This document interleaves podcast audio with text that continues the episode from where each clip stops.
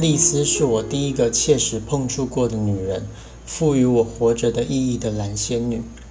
她先是我的母亲，然后是我的姐姐，接着是我的妹妹，最后成为我的女儿。看着她从仰望到俯视，是多么怪异的经验啊！原来你在这里。拉开蛛网与尘埃，在单人座的轻型浮空艇、储物凝胶罐、数位围卷与一颗颗 3D 投影相册堆放的杂物间，我发现了它，我的童年，我的四季。真不可思议，你还那么年轻。我抚摸他的脸说：“母亲死后，我才发现他就像消磁后的硬碟，空无一物，堆藏在我父母远居花境二以外。”二级隔离区单元房的储藏室内，她的眉心像印度女子点上的红痣般亮了起来，眼神清澈，湛蓝依旧。丽丝是海莱因公司出产的第二型仿生机器人，真正的型号名为夏娃贝塔二六六六，是我的乳母，同时也是我的青梅竹马。但私底下，我喜欢唤她丽丝。这种机器人很像以前的童养媳。伴读、烧饭、打理家务，只不过在主主人成年后，他们就会被回收了。你是后腐染的第二代，大概无从体会那时宛如更早期冷战时代的肃杀氛围。巨量的辐射尘笼罩大地，随着气候波迁移散，像一粒粒渺如微尘的死亡种子。城市先是遭受火星。烟雨尘形成地球的碧空环带，阳光消失了，然后是霜冻和冬天降临，万物烟颓。一开始是大规模的死亡，不论是人类、动物还是植物。花园计划正式启动，我们腐染的一代全被隔离进花境之中，那里不受核辐射的影响，由机器人躬耕于牧。重新于温室培养新生的高蛋白幼虫与新品种的蔬果。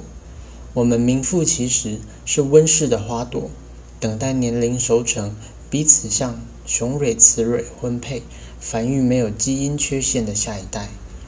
境外是灾后我们各自残存的父母的牺牲。国家配给依照辐射危害级数的多寡来发放，孩子半收归国有。探视权依照劳动的成果。联合国以一种怪异颠倒的方式勾布未来。人类有限的生命将退化亡故于辐射的种种并发症、寒冷与饥馑，而高精密的仿生机器人则负责教养与带领纯净无瑕的新世代之责。但其中最悲伤的，仍然莫过于那些无法依靠自身劳动。将孩子送入花境的家庭，他们注定消失在人类崭新黎明前最为森然阴幽的长夜里。早晨，人造旭日的微光，我记忆丽丝的仿生毛发，像泛光的描边，栩栩如植物的纤毛。它是与一盆丁香一起送来的，从此那便是它身上的味道，仿佛无意之间。丽丝也以她身上抚慰孩子的合成香氛来回应我那纯挚的期待。味道、馨香混合油然的气息，童年的所有造景全由此搭建。你好吗，小小鸟？那时我尚不懂那些字词确切的意涵，但我懂得它声音里的慈爱与关切。那个声音取材自成千上万个男女的声音副本。穿透电脑程式分析拆卸的数位电网，化为最为美妙的抑扬与音嗓，介于浑实与甜和的中性喉核，震动暂响出超越他外表的年纪，宛如未变声的少年合唱团的烟铃与少女甜美娇声撒闹的曼陀罗组合。你会长大吗？不，我不会。你知道，在我的电池耗尽之前，不对。即使电池用完了，我也永永远远的是十六岁。